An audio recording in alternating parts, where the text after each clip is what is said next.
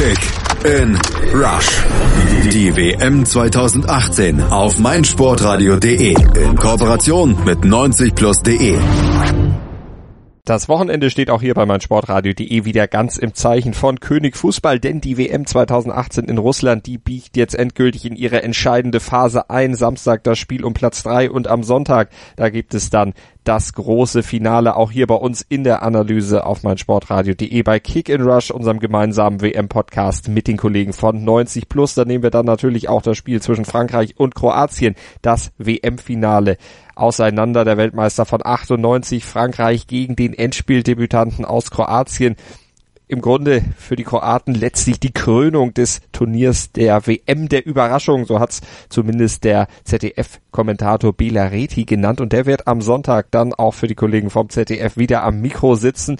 Der wird das WM-Finale zwischen Frankreich und Kroatien kommentieren und wir haben uns mit dem Mann mit der unverwechselbar tiefen Stimme im Vorfeld dieses Finals unterhalten können.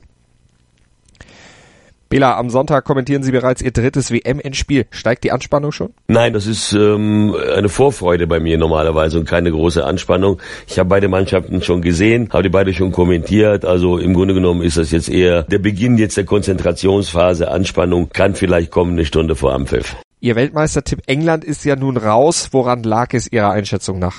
Ja, das war bei mir eher eine Hoffnung. Ich bin ja ein Freund des englischen Fußballs und ich hätte es einfach dem Land auch mal gewünscht, äh, nach so vielen Jahren der Abstinenz da mal was zu holen.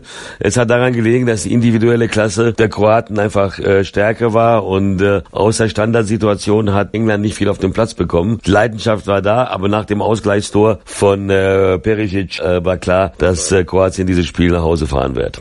Vor zwei Jahren standen die Franzosen im EM-Finale, jetzt im WM-Finale. Was macht denn die Mannschaft aus Frankreich so stark? Die Mannschaft spielt so, wie Didier Deschamps früher als Spieler war. Er war einer der besten defensiv denkenden Strategen der Welt damals, mit großen Titeln, auch als Spieler, Weltmeister, Champions League-Sieger. Und das hat er der Mannschaft eingepflanzt und die verkörpert das jetzt regelrecht. Und äh, diese defensive Stabilität ist das Geheimnis der Franzosen, neben den kleinen, brillanten Punkten. Also die verlieren nie die Nerven und haben immer was zuzusetzen. Kroatien ist der Außenseiter auf dem Papier. Worin liegt jetzt die Chance der Überraschungsmannschaft dieses Turniers? In ihrer Mentalität, in ihrer Leidenschaft und in dem Unerwarteten, so weit gekommen zu sein. Aber genau genommen haben sie ein Spiel mehr bestritten. Dreimal Verlängerung, das sind ja 90 Minuten plus. Denkt man, die haben das Problem auch körperlich, das durchzuziehen. Aber die Mentalität ist natürlich überragend und, äh, und dieser Überraschungseffekt, äh, dass sie nochmal über alle Grenzen gehen können im Finale entscheiden ja meist Nuancen. Das haben Sie ja in zwei WM-Finals als Kommentator auch schon hautnah miterleben können. Welche Spieler könnten denn das Zünglein an der Waage sein jetzt am Sonntag? Auf der Seite der Kroaten ist für mich äh, Modric, ist für mich der überragende Spieler des Turniers insgesamt, der jetzt auch deutlich offensiver agiert hat als äh, in den Spielen zuvor. Also Modric ist mein Schlüsselspieler für Kroatien und für, für Frankreich könnten es Mbappé oder Griezmann werden.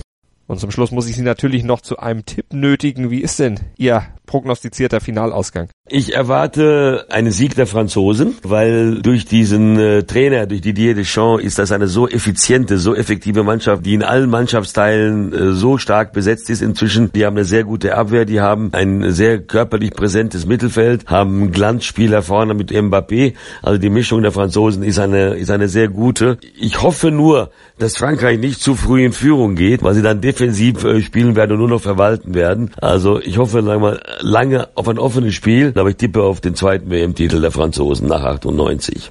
Was wäre aus Sicht des Kommentators jetzt, wenn Sie es wünschen könnten, Ihr absolutes Wunschergebnis? Also mein Wunschergebnis als Kommentator ist 4 zu 3.